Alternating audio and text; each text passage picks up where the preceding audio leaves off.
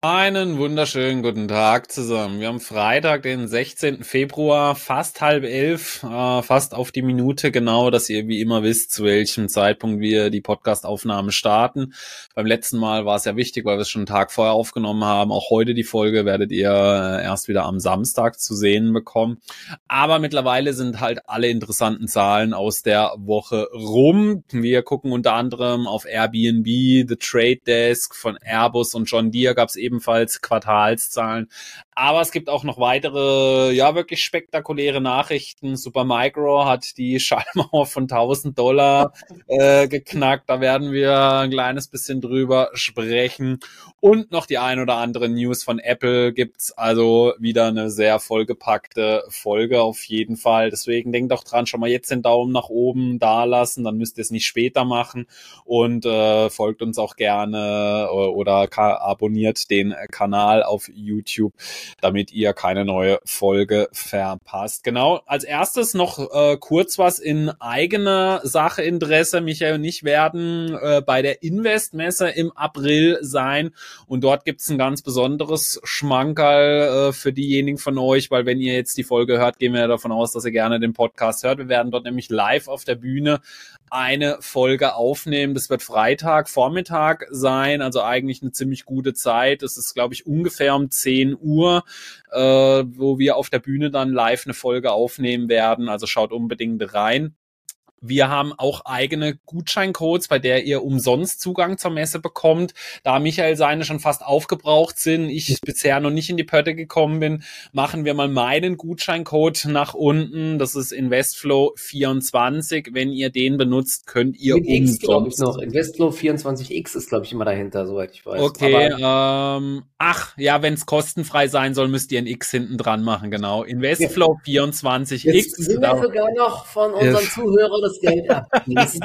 ja, aber ich wollte es nur von deinen haben. Ja, meine wissen, dass das noch ein X mit dran muss. Aber nee, äh, der Coach äh, ist sowieso unten nochmal in der Videobeschreibung, in den Show Notes. Also benutzt ihn gerne. 200 Leute dürfen gratis mit diesem Code auf die Messe. Also ihr solltet auch nicht bis zum Ende warten. Es wird auch nochmal bei mir unter einem Video kommen. Äh, und wir werden aber natürlich euch rechtzeitig dann Bescheid geben, wenn alle Codes dann wechseln, beziehungsweise ihr werdet es dann sehen, genau. Aber dann schießen wir mal los. Genau, äh, Michael, würde ich mal sagen, was gibt's äh, Neues? Achso, die Verbraucherpreise waren ja, die sind jetzt mal vor den äh, ja. vor unserer Folge gekommen. Äh, kannst du uns dazu noch was Spannendes erzählen, was wir wissen müssen? Genau, also ja, stimmt, die Verbraucherpreise. Wir hatten ja gesagt, oh, der Markt könnte bald mal korrigieren. Und Jux nach den Verbraucherpreisen gab es ja wirklich diesen ordentlichen Abverkauf, denn die waren dann doch deutlich heißer als erwartet, muss man sagen, auch bei der Kernrate. Und das hat jetzt so ein bisschen wieder die ganze Hoffnung auf schnelle Zinssenkung wieder weiter nach hinten geschoben. Ich glaube, jetzt ist es schon eher, dass nur erst im Juni was kommt und nicht im Mai. Wobei gestern, ähm, also insgesamt hält der Markt sich ja weiter wirklich brutal gut, muss man einfach sagen. Und gestern waren dann äh, Einzelhandelsumsätze waren es, glaube ich, die waren ein bisschen schwächer als erwartet. Und das hat dem Markt jetzt wieder so ein bisschen geholfen, weil das wieder so ein Zeichen ist, dass die Wirtschaft doch nicht so stark ist. Und dadurch ist die Wahrscheinlichkeit wieder ein bisschen gestiegen, dass im Mai eine Zinssenkung kommt. Aber es ist gerade aktuell alles ein bisschen wir zwischen ähm, Partystimmung bei einzelnen Aktien, da gehen wir gleich auch noch drauf ein, hinzu, ah, die Zinssenkungen kommen später und eigentlich müsste ja mal vielleicht ein Rücksetzer kommen es ist sehr, sehr schwierig, hier durch den Markt zu navigieren. Eine Sache will ich vorab nochmal sagen, wer das noch nicht gesehen hat. Ähm, es gibt ja jetzt von OpenAI ähm, das neue, das heißt ein Text-to-Video-Model, Zora wird es, glaube ich, ausgesprochen. Also, also was da jetzt mit seit OpenAI so passiert in Sachen KI ist ja wirklich krass, was das alles kann. Aber mit äh, diesem neuen Modell kann man, wenn man einfach so eine Textzeile schreibt, wie zum Beispiel zeige zwei Podcaster, die oben auf dem Himalaya äh, auf 8000 Metern einen Podcast aufnehmen. Man zeigt dir eine Minute Video, wie die das machen. Ja. Da, da gibt es so Beispiele von Sam Altman. Das könnt ihr euch ähm, auf ähm, Twitter anschauen, beziehungsweise auf X. Da hat er so ein paar Sachen abgefragt. Das ist auch alles voll jetzt mit Beispielen. Also die Qualität und wie das gemacht ist, also wirklich, ich frage mich halt, was in Zukunft, wie Filme gemacht werden in Zukunft. Wenn du einfach mit so einem Textprompt äh, dir komplette Kulissen erschaffen kannst, zum Beispiel zeige mir eine Stadt in Kalifornien äh, irgendwie während des Goldrausches und lass dir die Kamera drüber fliegen. Ey, das sieht aus, das ist absolut krass. Natürlich auch solche Weltraumgeschichten oder zeige mir ein Autorennen auf dem Mars und dann kannst du immer wieder abändern. Jetzt in der Regenbogenstraße und dann wird es halt auch immer wieder geändert oder zeige mir eine Straße im Dschungel. Jetzt äh, lass da Dinosaurier dabei sein. Da kommen mal Dinosaurier. Ist, ich sag euch, müsst ihr euch mal anschauen. Das ist, äh, das ist wirklich unfassbar und erklärt natürlich auch so ein bisschen den Hype jetzt in den ganzen KI-Aktien, beziehungsweise auch bei vielen Chipwerten. Wir haben ja noch Applied Materials dabei. Ähm, eine kurze andere Anmerkung noch. Wir haben, du hast, Daniel hat es ja gesagt, Super Microcomputer. Also da kam ja dann gestern äh, die Bank of America mit einer äh, Kaufempfehlung. Den ist jetzt gestern aufgefallen, dass Super Microcomputer ähm, ein Profiteur der KI-Investition ist. Das fällt ihnen auf, nachdem die Aktie sich verdreifacht hat innerhalb von wenigen Wochen. Da musste ich auch gestern lachen. Das Krasse ist natürlich ähm, trotzdem, die Aktie kam sehr hoch rein, da gab es so einen kurzen Rücksetzer und auch gestern gab es dann schon zeitweise so, das, das, das Gebilde wackelt auch so ein bisschen. Da gab es nochmal einen 30-Dollar-Drop kurz, aber dann kam es direkt wieder die Käufer, haben die Aktie hochgekauft sie hat gestern Tatsache über 1000 Dollar geschlossen. Ich glaube, das Kursziel der Bank of äh, America waren 1040 Dollar. Die Aktie steht, stand jetzt 10.32 Uhr bei 1051 Dollar vorbörslich. Also ich, mich erinnert das wirklich einmal an äh, diese ganze Geschichte mit den Meme-Stocks und jetzt ist Supermicro wohl auch bei Wall Street Bets und Co. wieder ganz vorne mit dabei. Da wird gezockt, aber auch an diese Geschichte mit Volkswagen damals, die ja dann auch auf 1000 gestiegen ist so ähnlich sieht die Aktie eigentlich auch aus, muss man sagen. Wobei hier natürlich auch der Ausblick und die Zahlen waren gut.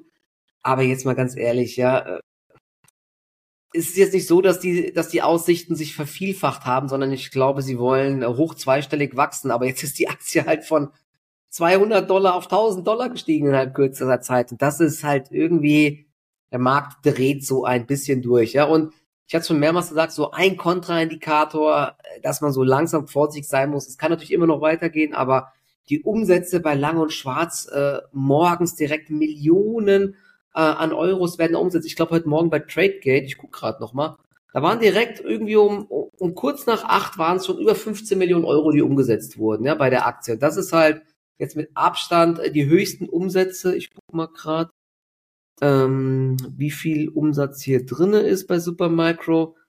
Ja, 35 Millionen ähm, jetzt schon ähm, auf TradeGate und bei äh, Lang und Schwarz sind es ja auch, wie gesagt, ähm, auch so, wie man es lang nicht gesehen hat, auch während der ganzen ähm, 11, 12 Millionen sind es, 12 Millionen Umsatz, alles über Trade Republic dann wahrscheinlich. Also da kommt die Gier langsam rein, ja. Und ich weiß nicht, wie lange diese Party noch weitergeht. Ich bin ja schon, wie gesagt, lang draußen. Ich habe gestern übrigens einen kleinen Short probiert hab da ganz, ganz bisschen. Ich habe das eng abgesichert, kleine Position. Wurde direkt wieder ausgestoppt. Ich probiere es aber nochmal, ja. Manche sind halt unbelehrbar, ja. Genau. Ja, aber halt du vielleicht das ist Momentum, ne? Das ist brutales Momentum einfach. Und das kann halt auch mal schnell dann zu Ende sein, weil, also wer sich jetzt den Kurs anschaut, das ist wirklich, das ist einfach senkrecht nach oben. Und es gab ja gar keine neuen Nachrichten jetzt mehr. Vielleicht, um noch als Abschluss zu sagen, Vielleicht geht die Party auch, ich glaube, Dienstag meldet ja Nvidia, dann werden es wahrscheinlich nochmal diesen Aus, diesen, Earnings Beat haben mit starken Zahlen und einem Ausblick. Aber dann steigen wirklich die Wahrscheinlichkeiten auf Gewinnmitnahmen, meiner Meinung nach. Ne? Aber wer weiß schon. Ne? Vielleicht steigt es auch auf 2000 oder 5000 oder 10.000, wer weiß, das schon alles möglich, ja. Genau, weil wenn es steigt, dann steigt das wissen genau. wir ja. Also Nvidia Richtig. kommt am Mittwoch nächste Woche. Mittwoch, Mittwoch, äh, aber wenn man das Ganze jetzt aus langfristiger Perspektive schaut, wäre ich da jetzt auch sehr vorsichtig. Also wir hatten ja letztes Jahr eigentlich schon mal bei Supermicro eine ähnliche Phase, wo sie sich vervielfacht haben in einer kurzen Zeit. Da haben wir dann aber noch von äh, gerade so Gewinnmultiplen, ja, irgendwie von 10 oder 20 dann gesprochen. Jetzt mittlerweile reden wir halt von KGVs von irgendwie 70, auch Forward irgendwie ja. 50. Genau, Unternehmen. Die waren ja mal sehr günstig halt, ne, weil sie aber auch, glaube ich, nie so dynamisch gewachsen sind. Jetzt mit der Kooperation mit Nvidia, ja, wo sie Chips verbauen, ist die Dynamik, Dynamik sehr viel stärker.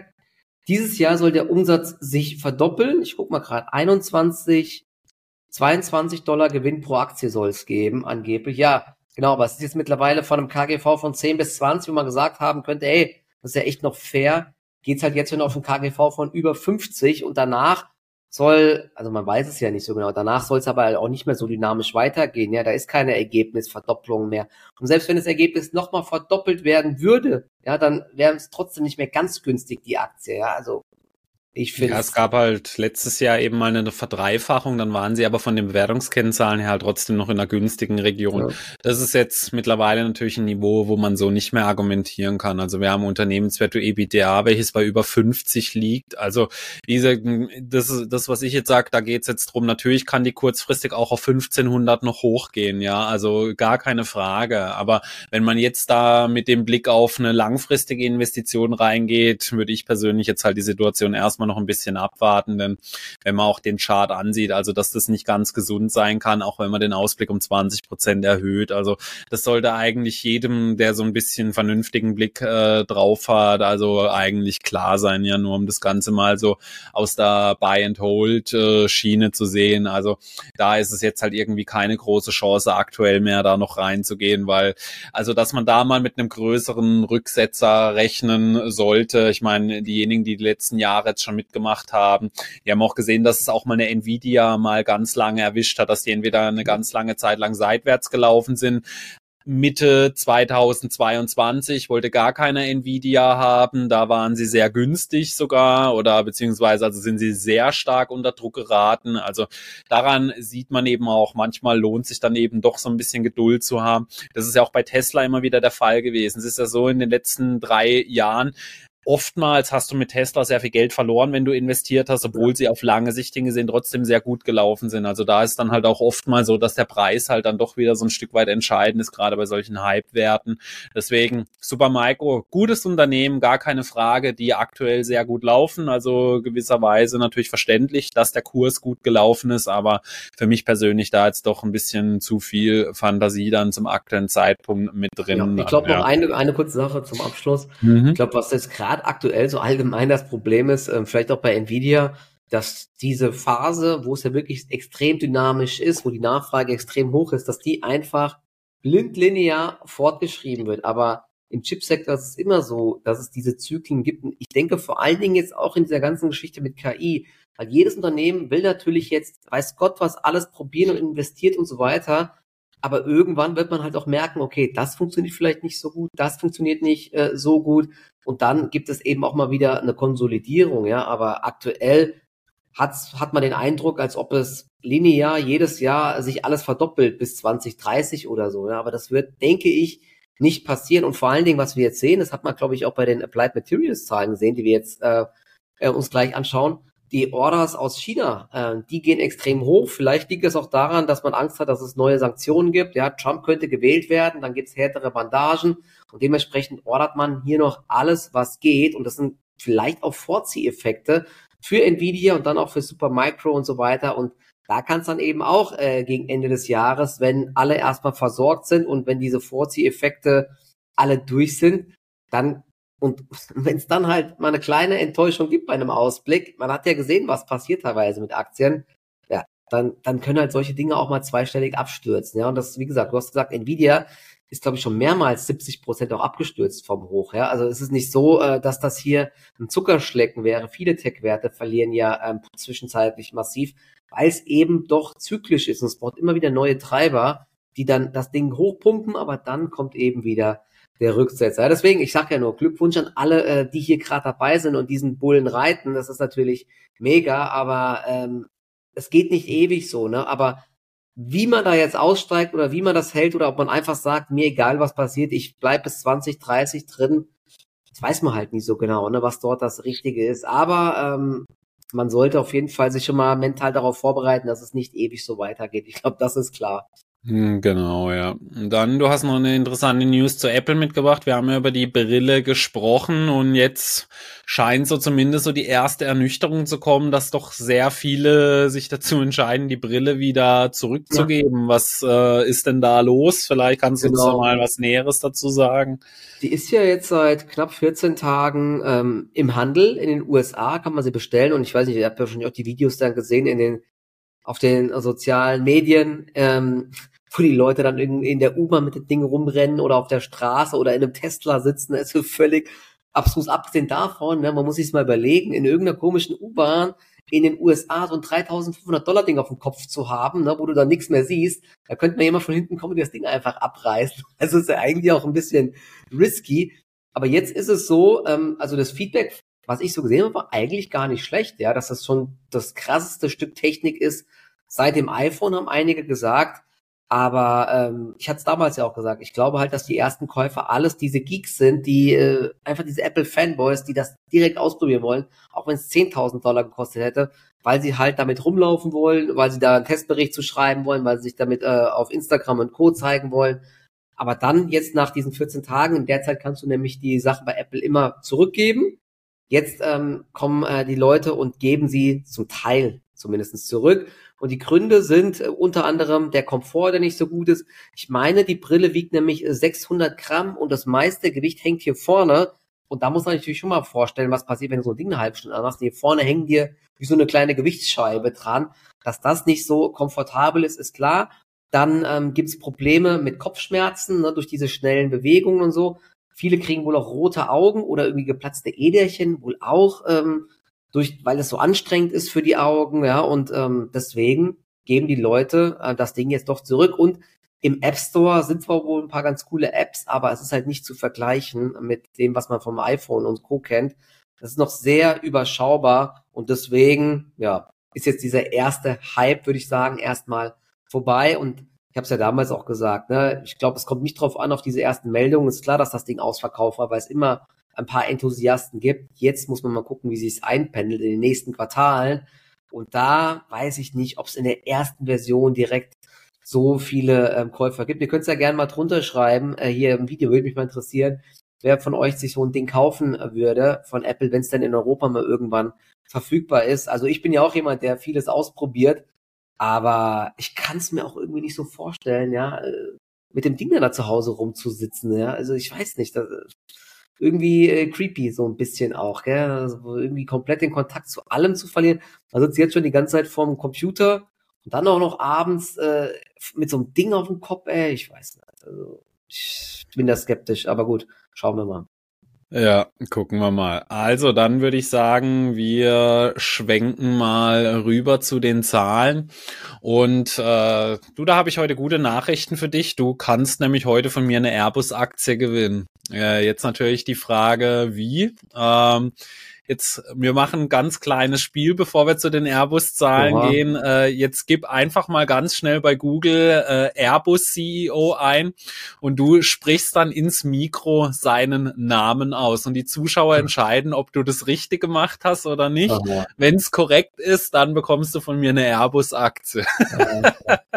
also ihr müsst am besten mal Ihr müsst am besten mal selber kurz schauen. Es ist nämlich ein französischer Herr. Ja. Ähm, ich selber bin jetzt nicht der französisch Fachmann. Ich habe es mir in einem Video mal kurz angeschaut, wie er ausgesprochen wird. Aber der Michael sagt jetzt einmal ins Mikro rein, wie er ihn aussprechen würde. Und Aber ihr wow, entscheidet. Jetzt, jetzt hole ich mir hier die Google Translator. Nee, nee, nee, nee, nee, nee, nee, nee. Deswegen, das machst du jetzt direkt ins Mikro. Und äh, wenn die Zuschauer sagen, die französisch Experten unter euch, das ist richtig, dann hat der Michael eine Airbus-Aktie gewonnen geworden, dass er endlich auch mal hier in den Genuss äh, von einer größeren Depotposition kommt. Ansonsten, ja, hat er Pech gehabt. Also, also dann. einfach drunter, ich habe es richtig ausgesprochen. Ja, ja, genau. Ich guck mir schon an, welche Leute das sind, ob die von mir sind oder von dir dann, ja. Daniel euch diese Invest-Tickets eben für neun Euro verkaufen wollte, statt einen kostenlosen Gutscheincode zu geben.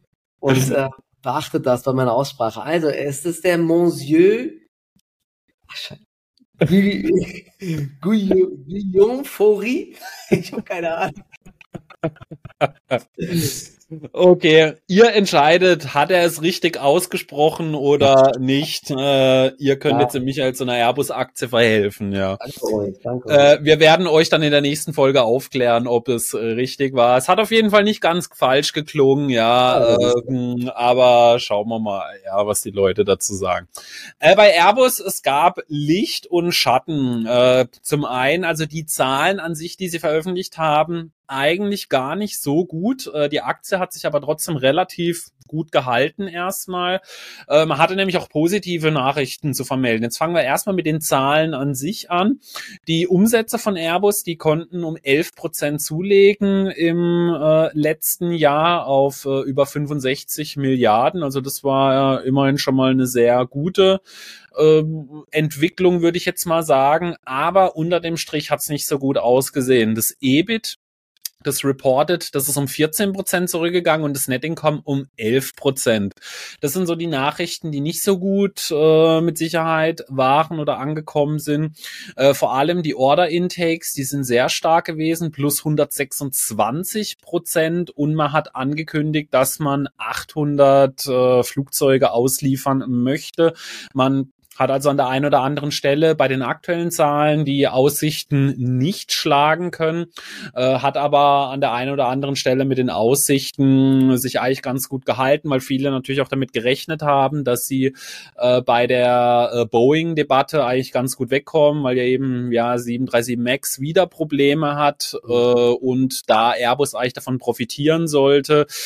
Äh, ja, also es gab einige, die gesagt haben, ja, das war jetzt positiv, also was man jetzt auch gesehen gesehen hat. Andere haben sogar noch mehr erwartet. Also es ist ja immer ein Für und ein Wider, sage ich jetzt mal. Also ich glaube, es gab schon definitiv sehr viel schlechtere Zeiten für Airbus, aber die Zahlen an sich, die konnten jetzt, glaube ich, nicht so vom Hocker hauen. Ich weiß nicht, wie hast du sie noch gesehen ansonsten, genau. die äh, Zahlen von Airbus? Das ist ja, ähm, die haben ja, die geben ja schon immer, äh, glaube ich, durch, was sie ausliefern und so. Deswegen war das eigentlich alles soweit im Rahmen. Ja, also Airbus hat ja ähm, auch kein Problem mit der Nachfrage. Ich, also ich glaube, wenn man jetzt heute, wenn wir jetzt heute unser Privatjet dort bestellen, müssen wir fast zehn Jahre warten, bis wir den bekommen. Das ist so das große Problem.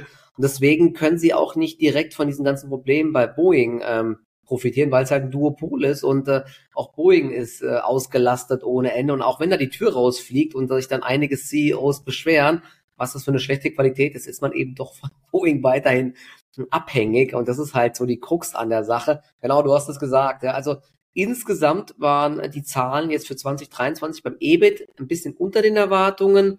Ähm, und was vor allen Dingen äh, so ein, also der, der Umsatz war ein Ticken drüber. Ich weiß nicht, ob da irgendwelche Sondereffekte noch reingespielt haben.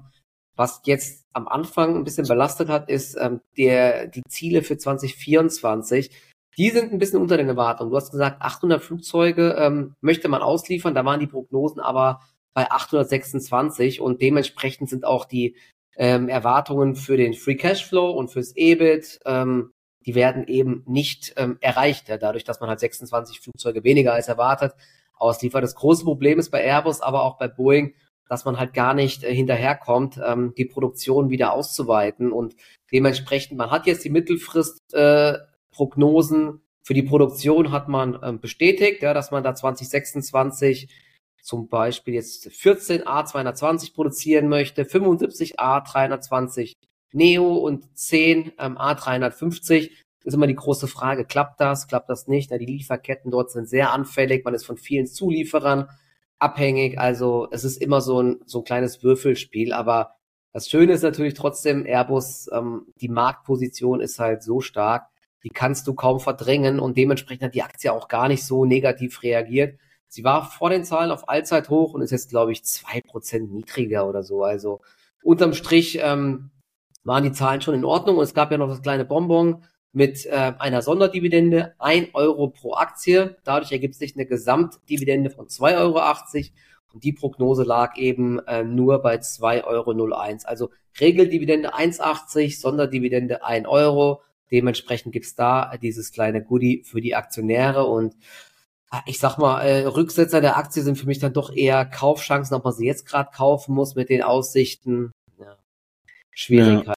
Ja. Ähm, bisschen, da wurde einfach ein bisschen mehr erwartet, aber man schafft es eben nicht, ähm, die Auslieferungen so schnell zu steigern, auch wenn man es natürlich wollte.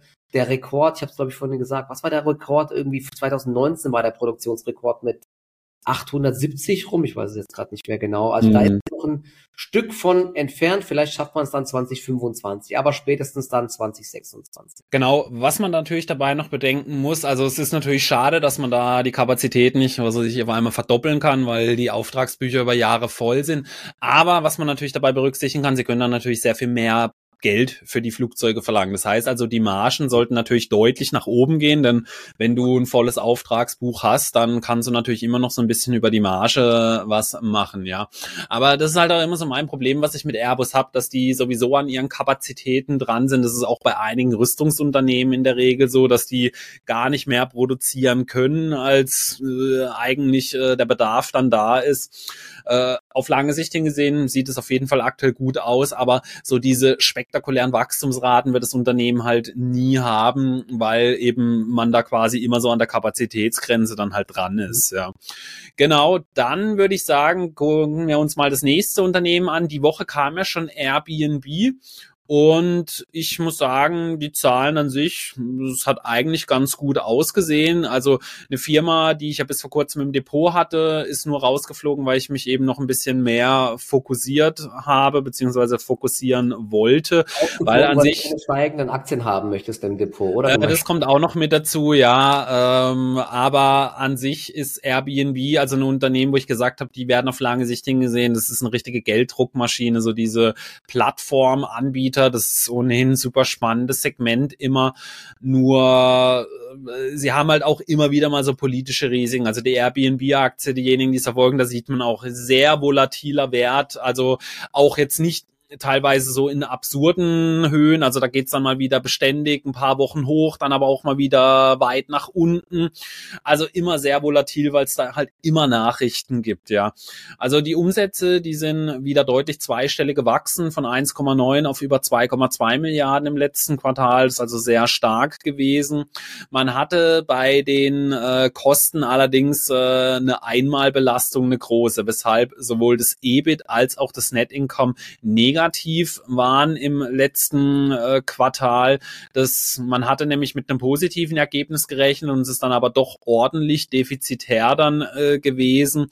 Deswegen ist das kein Problem gewesen und die Aktie hat, glaube ich, doch ganz gut reagiert. Also sie haben selber geschrieben, also da gab es äh, Aufwendungen oder einmalige Ausgaben äh, für äh, Quellensteuer, Hotelabgaben, ja. äh, haben dafür gesorgt, dass es hier also wirklich also riesige wie so ja, Abschreibung, also da reden wir von fast einer Milliarde äh, Dollar, denn ohne diese Einmalbelastung wären sie extrem stark gewachsen. Also man hat es mal ausgerechnet, deutlich über 50 Prozent. Beim Net Income wären sie gewachsen ohne diese äh, Einmalbelastung. Daher zeigt sich, dass Airbnb auch weiterhin wirklich ein Geschäftsmodell ist, das sehr interessant ist, wo man sehr viel Geld verdienen kann, aber halt immer diese hohen politischen Risiken mitbringt. Ich glaube, jeder von euch, der sich so ein bisschen mit Airbnb beschäftigt, also nicht nur mit der Aktie, auch private, weiß ja, da gibt's dann immer wieder Städte, die es verbieten wollen. New York war da ja auch immer ein Thema, auch deutsche Städte ist ja immer schwierig. Man weiß, dass sobald man bei uns ein Euro verdient, äh, hört schon das Finanzamt mit dann an der anderen äh, Ecke und Stelle. Ich meine, ist ja auch an der einen äh, Ding richtig, aber in anderen Ländern ist es halt doch so ein bisschen anders noch als bei uns. Und das ist halt so immer auch so ihr Problem, dass es da immer wieder so diese, ja, in Anführungszeichen Horrormeldungen gibt. Ja, jetzt wird's wieder dort verboten und das Land will's ja. komplett abschaffen. Und ja, das ist so, aber halt auch immer dann mal wieder eine Einstiegschance, wer Airbnb interessant findet. Also ich finde die Aktie nach wie vor sehr spannend. Wie gesagt, bei mir nur aus äh, Fokusgründen aus dem Depot rausgeflogen. Äh, an sich trotzdem sehr gute Zahlen gewesen auf jeden Fall. Genau, die Aktie hatte kurz negativ auch reagiert. Ähm, an sich war es, wie gesagt, gut. Es gibt auch ein großes Aktienrückkaufprogramm. Das ist vielleicht noch wichtig. Ich muss gerade nochmal schauen. Ähm, genau, Aktienrückkaufprogramm von bis zu 6 Milliarden. Das ist natürlich ordentlich. Die haben 100 Milliarden MCAP. Also ähm, das ist ähm, schon nicht so wenig. Ähm, es war querbeet äh, alles besser als erwartet die Zahl der angebotenen Unterkünfte zum Beispiel um 18 Prozent gestiegen. Das ist aber auch mal so ein Problem. Ja, beschweren sich ja auch manche Hauszimmer, dass dann irgendwie keine Buchungen mehr reinkommen, weil eben zu viele neue Unterkünfte auf die Plattform kommen und dann die Nachfrage nicht mehr mithalten kann. Es wurden jetzt zum Beispiel 12 Prozent mehr Nächte und Erlebnisse vermittelt, aber 18 Prozent mehr Unterkünfte. Also kann man sich ja vorstellen, dass da die Auslastung vielleicht beim einen oder anderen nicht mehr ganz so gut ist. Gestern war die Aktie ja. aber auch wieder stark. Die meisten Analysten sind auch optimistisch geblieben. Wieso die Aktie kurz schwächer war, war, ich denke mal, diese Aussage hier ähm, zu ähm, zum, zum nächsten Quartal. Also auf der einen Seite sagen sie, sie rechnen mit 12 bis 14 Prozent Wachstum. Das war eigentlich gut und auch besser als erwartet. Aber das ist ja immer so, man bucht ja zum Beispiel jetzt, wenn man jetzt im ersten Quartal einen Urlaub macht, bucht man den ja nicht meistens nicht im ersten Quartal, sondern schon irgendwann Ende 2023. Und ähm, die Buchungen, die jetzt kommen, ja, dann für den Urlaub im zweiten und dritten Quartal, die sollen wohl aktuell nur moderat sein. Ja, also dadurch, dass die Buchungen jetzt äh, anscheinend ein bisschen abflauen, deutet sich an, dass die, dass das, dass die Dynamik in den nächsten Quartalen, was das Umsatzwachstum angeht, dass das halt eben nachlassen könnte. Ja, und dahin, du hast gesagt, was mir auch nicht so gefällt, ist so diese ganze ja, Regulatorik und so weiter, ne, und dann Verbote hier in Frankfurt und Co., auch auf Mallorca und Co., darf man ja auch, glaube ich, viele äh, Wohnungen nicht vermieten. In New York wird es komplett verboten. Dann sind die Gebühren für die Hosts auch teilweise extrem hoch, aber auch wenn man bucht dort, deswegen, also ich persönlich habe auch mal eine Zeit über Airbnb gerne gebucht, aber ich mache das jetzt irgendwie wieder lieber über Booking einfach. Ne? Da sind auch tolle Unterkünfte, Ferienhäuser, was weiß ich. Ist irgendwie für mich alles transparenter und einfacher. Du kannst immer hier canceln nochmal vorher, falls, falls es irgendwelche Probleme gibt oder sehr häufig. Also gefällt mir irgendwie äh, besser wie Airbnb, wo du dann siehst immer einen Preis, dann klickst du drauf und auf einmal kommt dann noch, weiß was ich, die, die, die, die Gebühren, dann hast du einen ganz anderen Preis am Ende. Also. äh, ja. ja. Ja ah, gut, dann gucken wir mal weiter. Die Cisco-Zahlen eher enttäuschend gewesen tatsächlich. Cisco ist auch so eine Aktie, die hatten eh schon einen sehr schlechten Ausblick gegeben für das Jahr und haben da aber noch mal so ein bisschen enttäuscht, denn sie hatten auf der breiten Fläche äh, einen Rückgang. Ja, also die Umsätze sind geschrumpft von 13,6 Milliarden im Vorjahr auf 12,8 Milliarden. Das ist mit Sicherheit schon mal nicht ganz so positiv aufgenommen worden, wo sie ein kleines kleines bisschen äh, da besser waren, ist die Gross Margin äh, gewesen. Also sie sind weniger geschrumpft als dann eben bei den Umsätzen von 8,4 auf 8,2 Milliarden. Das lag vor allem daran, dass die Servicekosten äh, also quasi auf dem Vorjahresniveau geblieben sind.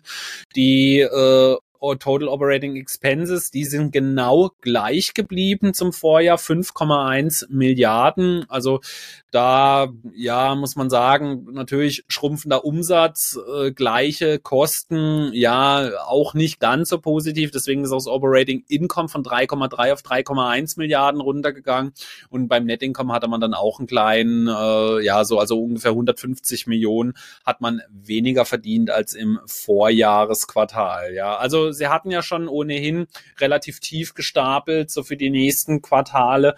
Und ja, ich glaube, das ich glaube, die Veröffentlichungen haben das Ganze jetzt auf jeden Fall nochmal unterschrieben. Also äh, wirklich jetzt nichts mit dabei, wo man jetzt sagt, ja, das war jetzt mal wirklich sehr stark oder das hat jetzt sehr positiv überrascht. Also ja. Cisco, ja, hatte schon auf jeden Fall bessere Zeiten als aktuell. Ja, genau. Also äh, es gab ja vorher auch schon die Meldung, oder die Gerüchte, dass man äh, sich äh, von einem Teil der Belegschaft trennen möchte. Das kam jetzt ja, ja dann, ähm, wurde ja auch noch gemeldet. Ähm, man muss aber sagen, also man hat die Erwartungen schon ziemlich deutlich verfehlt. Und dafür hat die Aktie sich eigentlich ganz gut gehalten. Vielleicht wurde das mhm. schon so ein bisschen eingepreist.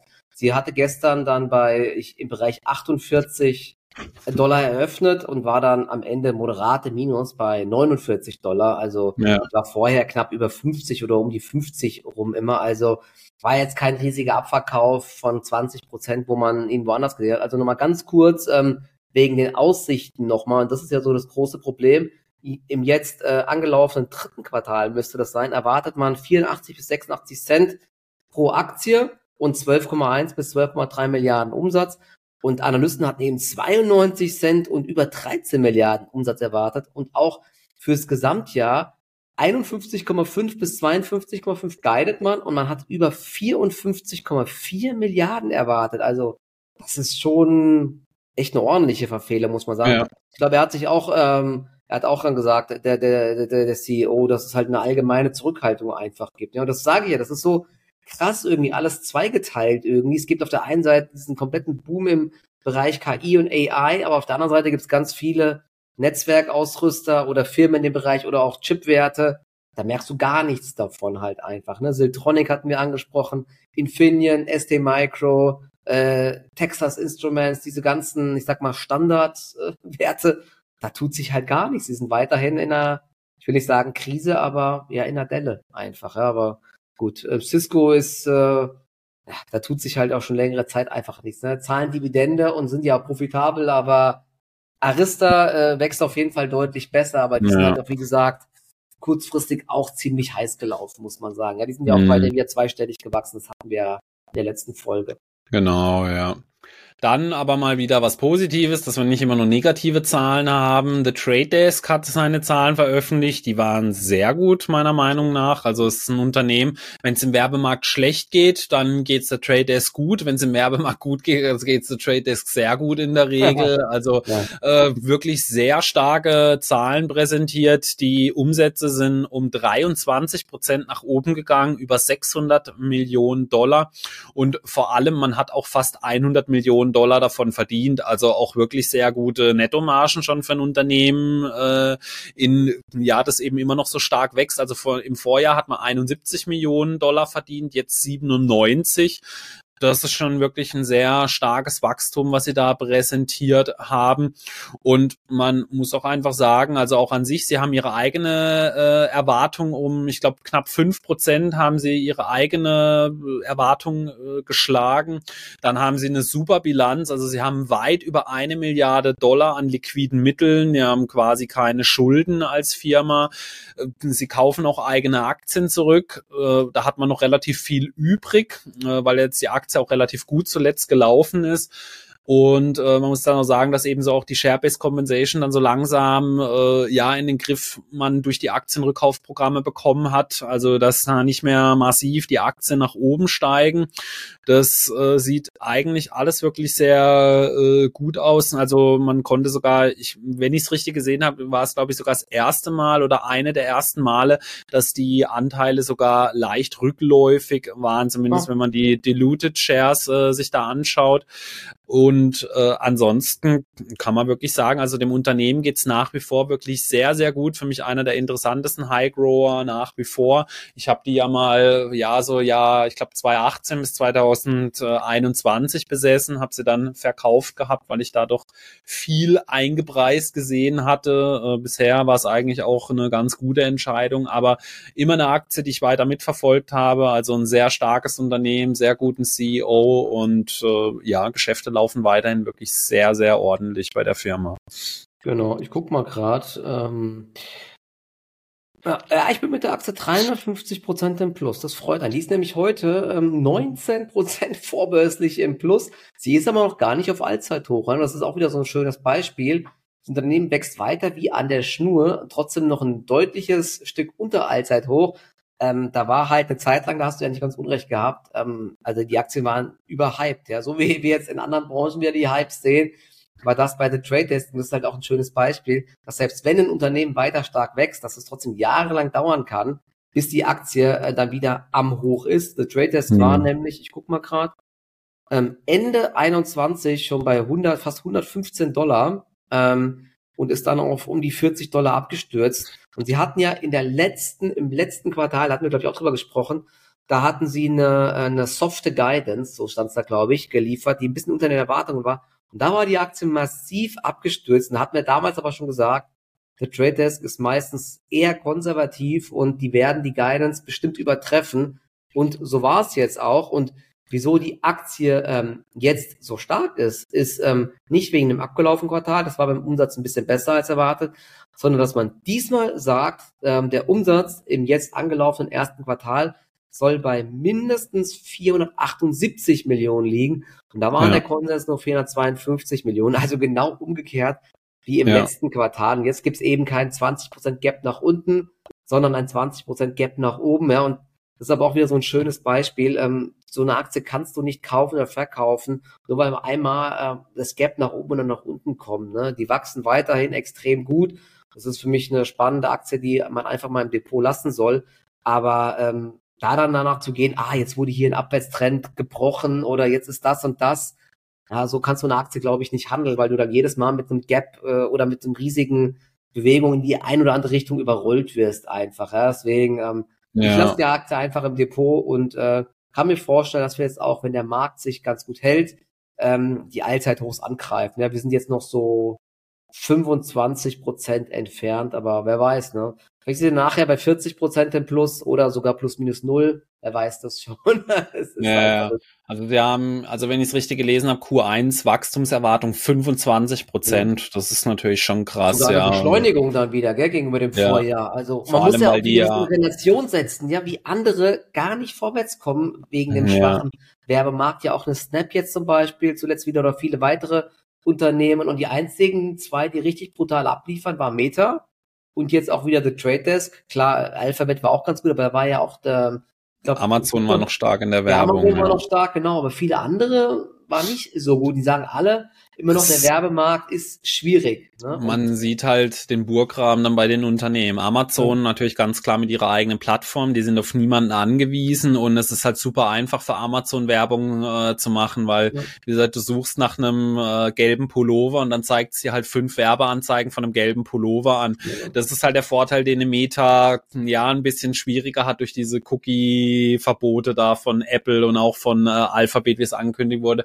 Wenn du da deine eigene Plattform hast und eine Trade Desk ist ja wie zu, man könnte es ja so nennen, so eine virtuelle Werbeagentur, so nenne ich sie immer gerne. Ja, da kannst du hingehen, du sagst, du willst da und da oder du willst deine Produkte platzieren und der mhm. Trade Desk hat halt extrem viele Daten zu den Themen und kann dann halt sagen, ja, dass deine neue Bratwurst nicht auf dem nächsten Veganerfest dann halt vorgestellt wird, ja, weil das nützt natürlich nichts, wenn die Zielgruppe zwar vom Alter und vielleicht auch von den äh, von der äh, also von den Personen an sich passen würde, aber halt irgendwie ein ganz anderes anderes Thema dann halt ist. Ja, da werden dann zum Beispiel der neue Chupa Chups Lutscher wird dann zum Beispiel halt auf Super RTL dann gezeigt oder so. Also, dass man da mal das so ein bisschen einordnen kann, was die so ungefähr machen. Das sind natürlich alles stark vereinfachte dargestellt. Das sind viele KI-Sachen, Algorithmen im Hintergrund.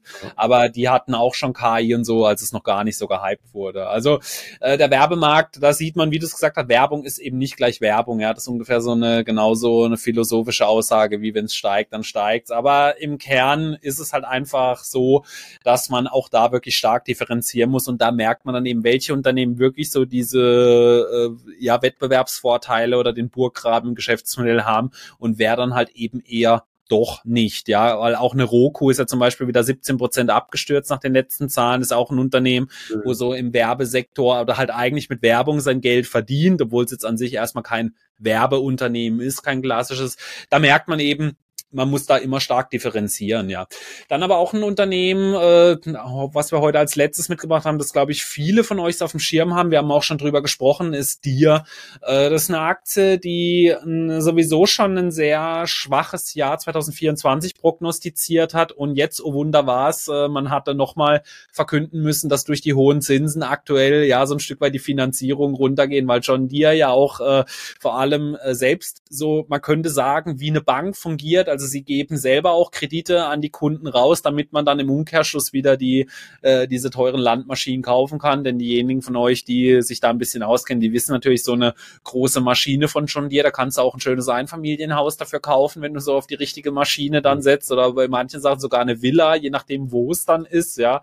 Ähm, und man muss auch sagen, die Zahlen auch an sich, man hat, man sieht eben schon, dass es wirklich kein so gutes Jahr voraussichtlich werden wird oder zumindest mal die nächsten Quartale.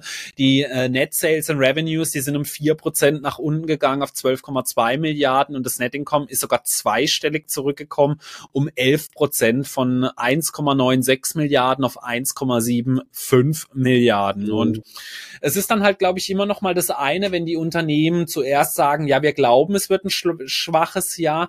Wenn du es dann aber noch mal schwarz auf weiß siehst, als weil die Anleger hoffen natürlich immer mal noch, ja, mhm. jetzt könnte da irgendwie vielleicht doch noch irgendwie mal was Positives sein.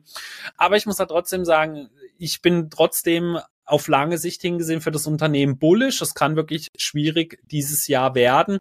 Aber an sich, sie haben halt auch äh, ja eine wirklich sehr starke Marktposition. Also man sagt ja auch immer so, äh, John Deere so der Mercedes auf dem Feld. Äh, das ist, glaube ich, nicht ganz unwahr. Ich habe doch schon mal so mit dem einen oder anderen Landwirt gesprochen. Vor allem auch, wenn du mehrere Geräte hast, ist es sehr interessant, weil die auch miteinander kommunizieren können und so. Also auch eine tolle Technik wohl dahinter und einen äh, sehr guten Kundenservice. Das sind jetzt so die Sachen, die ich halt so aus der eigenen Recherche mal von Leuten gehört habe, die mit den Sachen arbeiten. Ich weiß, da wird es auch mit Sicherheit Leute geben, die sagen, nee, der ist furchtbar, der Kundenservice, das ist immer schwierig, ja. Wenn du zwei Leute fragst, kriegst du immer drei oder vier Meinungen ja. dann, ja, da muss man dann selber für sich natürlich entscheiden, wie es ist.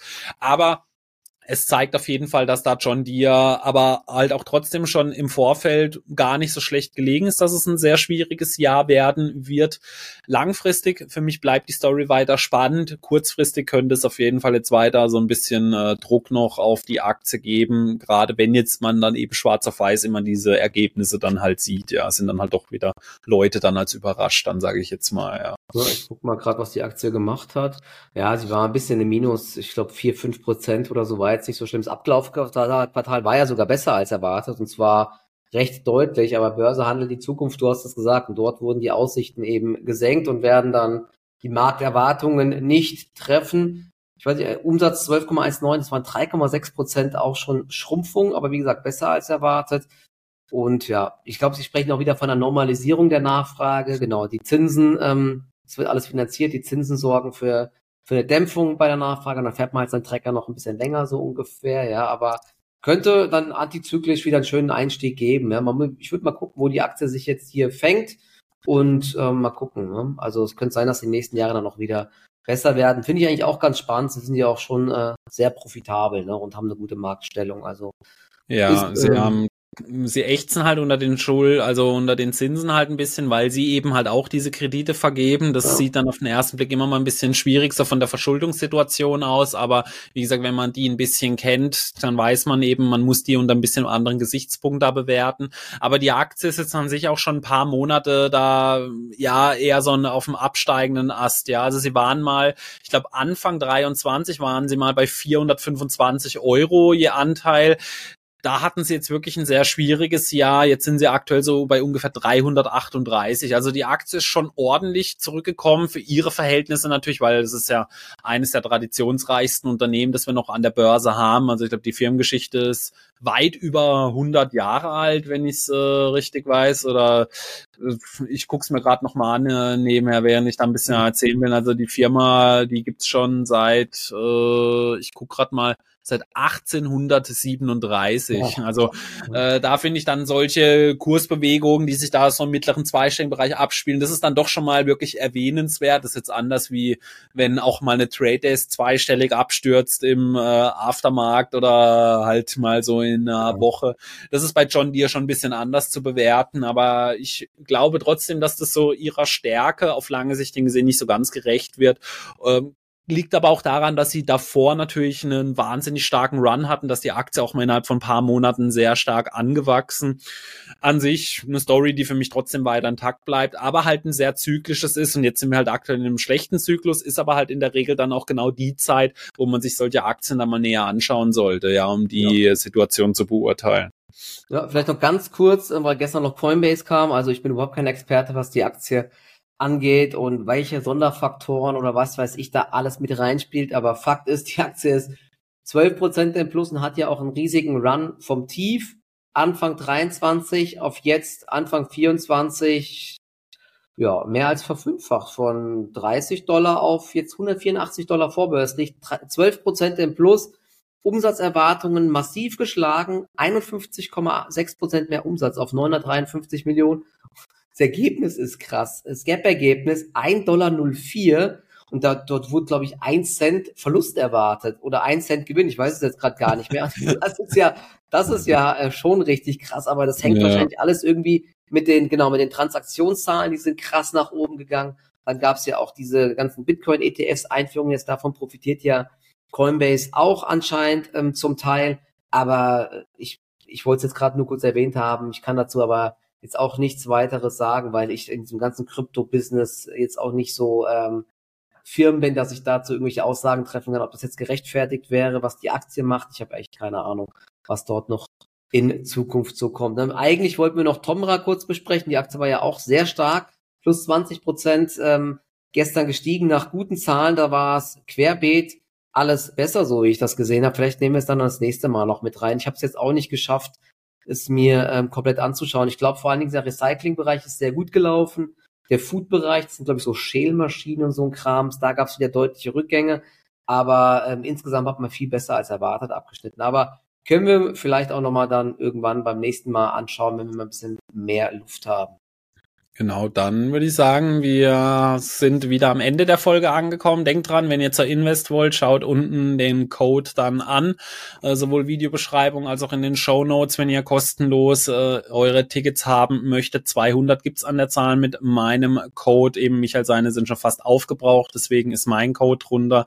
Nicht irgendwie, dass bei Michael noch 10 Euro oben drauf gibt oder sonst irgendwas. Also äh, nur, dass ihr da Bescheid wisst. Und äh, kommentiert auch unten, ob Michael eure Meinung Meinung nach den ja. CEO richtig ausgesprochen hat, dass er endlich sich auch mal, jetzt, dass er sich auch endlich mal wieder äh, ein Stück Fleisch am Abend leisten kann, mhm. ja, wenn er die Aktie dann gleich verkauft, ja, oder durch die Sonderdividende, hey, immerhin ein Euro Sonderdividende. äh, schauen wir mal, was dabei rauskommt. Genau. Also, dann wünschen wir euch ein schönes Wochenende und äh, nächste Woche in alter Frische. Äh, eventuell streamen wir am Mittwochabend die Nvidia-Zahlen live. Äh, da gucken wir nochmal, äh, ob wir das vielleicht hinbekommen. Äh, also ich denke mal, entweder bei uns hier auf dem Podcast-Kanal auf jeden Fall, ansonsten werde ich es auf jeden Fall bei mir äh, machen. Wir geben euch aber rechtzeitig Bescheid. Dann schönes Wochenende, bis zum nächsten Mal. Ciao.